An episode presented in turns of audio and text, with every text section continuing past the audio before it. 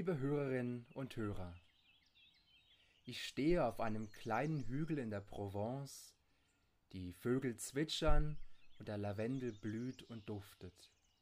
Es ist ein wunderschöner Morgen und ich freue mich so richtig auf den Tag, der jetzt vor mir liegt. Und ich spüre, wie der warme Wind mir ins Gesicht bläst und halt einmal, das ist aber nicht der Mistral, der mir da entgegenkommt. Ich reiße die Augen auf und blicke in zwei strahlend blaue Augen, die mich aus fünf Zentimetern Distanz aufmerksam anschauen.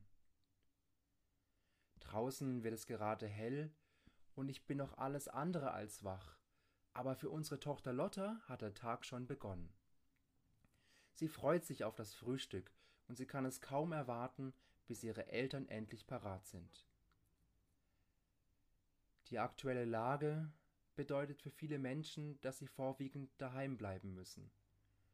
Wenn es ein normales Wochenende wäre, dann wäre das sicherlich eine schöne Vorstellung.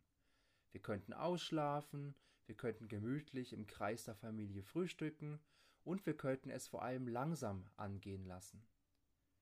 Aber die Realität, sie wird zunehmend eine andere. Zu Hause bleiben, das kann ganz schön herausfordernd sein, weil wir unsere Freunde und unsere Verwandte nicht mehr einfach so besuchen können, weil wir die Arbeit von zu Hause erledigen müssen und wenn wir Kinder haben, auch die wollen irgendwie beschäftigt werden. Und wenn ich bereits pensioniert bin und meine Kinder bereits aus dem Haus, da ist es die Einsamkeit, die mir ganz schön zu schaffen machen. Guten Morgen, liebe Sorgen, seid ihr auch schon alle da? Habt ihr auch so gut geschlafen? Na, dann ist ja alles klar.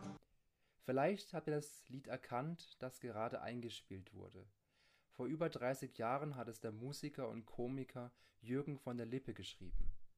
Und dieses Lied, es kommt mir seit einiger Zeit öfters in den Sinn, gerade wenn ich am Morgen die Treppe heruntergehe und meiner Tochter das Frühstück richte. Es sind Gedanken wie was wird der Tag heute bringen? Wie können wir die unterschiedlichen Bedürfnisse, die wir haben, unter einen Hut bringen? Aber auch Gedanken, wäre es nicht einfacher, man könnte wieder zurück ins Bett und erst dann wieder aufwachen, wenn das Leben wieder normal ist? An einem Tag, an dem man nicht im Minutentakt mit neuen Informationen über die aktuelle Situation in der Schweiz und in der Welt bombardiert wird.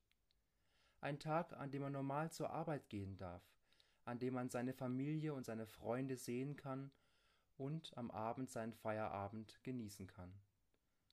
Ein Tag, an dem die Enkel zu Besuch sind, die Jazzrunde stattfindet und man vorher noch beim Coiffeur war.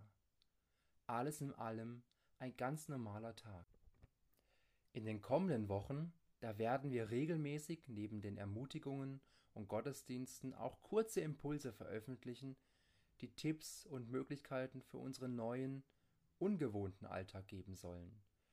Wir finden dazu in der Bibel einiges, das schon vielen Menschen, die vor uns gelebt haben, Hilfe und Kraft gegeben hat, damit sie ihren Alltag bewältigen können. Der erste Tipp. Lass dich nicht hängen, sondern plane deinen Tag. In jedem Ratgeber zum Thema Zeitmanagement, da können wir nachlesen, dass es unserer Psyche hilft, wenn wir nicht einfach in den Tag hineinleben. Meine Erfahrung ist sogar, dass das für die Ferien auch gilt die man ja eigentlich besonders genießen möchte. Den ganzen Tag Netflix schauen oder planlos herumhängen, das kann auf Dauer ziemlich unbefriedigend sein. Aber wenn wir zumindest teilweise wissen, was wir tun werden oder was uns erwartet, dann können wir besser in den Tag starten. In der Bibel, da lesen wir, dass selbst Gott einen Rhythmus gefolgt ist, als er die Welt erschaffen hat.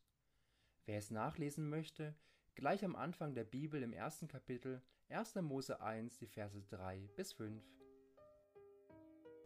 Gott sprach, es soll Licht entstehen.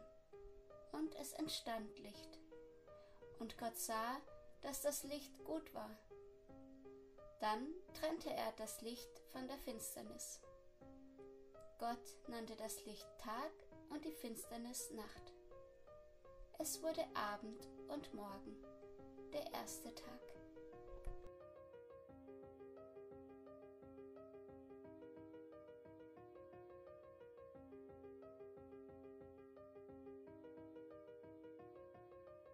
Der Schöpfungsbericht erfolgt hier bereits dem Rhythmus, den wir gewohnt sind. Es gibt Tag und Nacht, Monate und Jahreszeiten, Arbeitstage und Ruhetage. Und Gott scheint selbst einen Rhythmus zu brauchen, sonst hätte er ihn ja gar nicht erfinden müssen.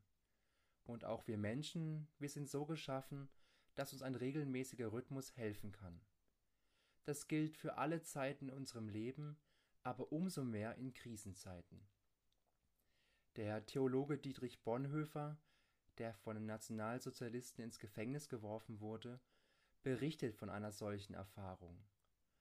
Bonhoeffer schrieb in seinen Briefen aus der Gefangenschaft, dass er nur deshalb nicht verzweifelte, weil er seinen Arbeitsrhythmus aufrechterhielt. Obwohl es eigentlich gar nicht nötig war, stand er jeden Morgen um sechs Uhr auf und begann zu arbeiten. Er las, er schrieb, er forschte. Bonhoeffer sagte selbst, dass sein Leben aus dem Ruder gelaufen wäre, hätte er sich treiben lassen. Mein Tipp für dich.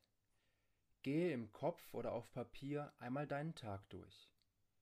Was wirst du heute alles machen? Welche Aufgaben möchtest du heute erledigen?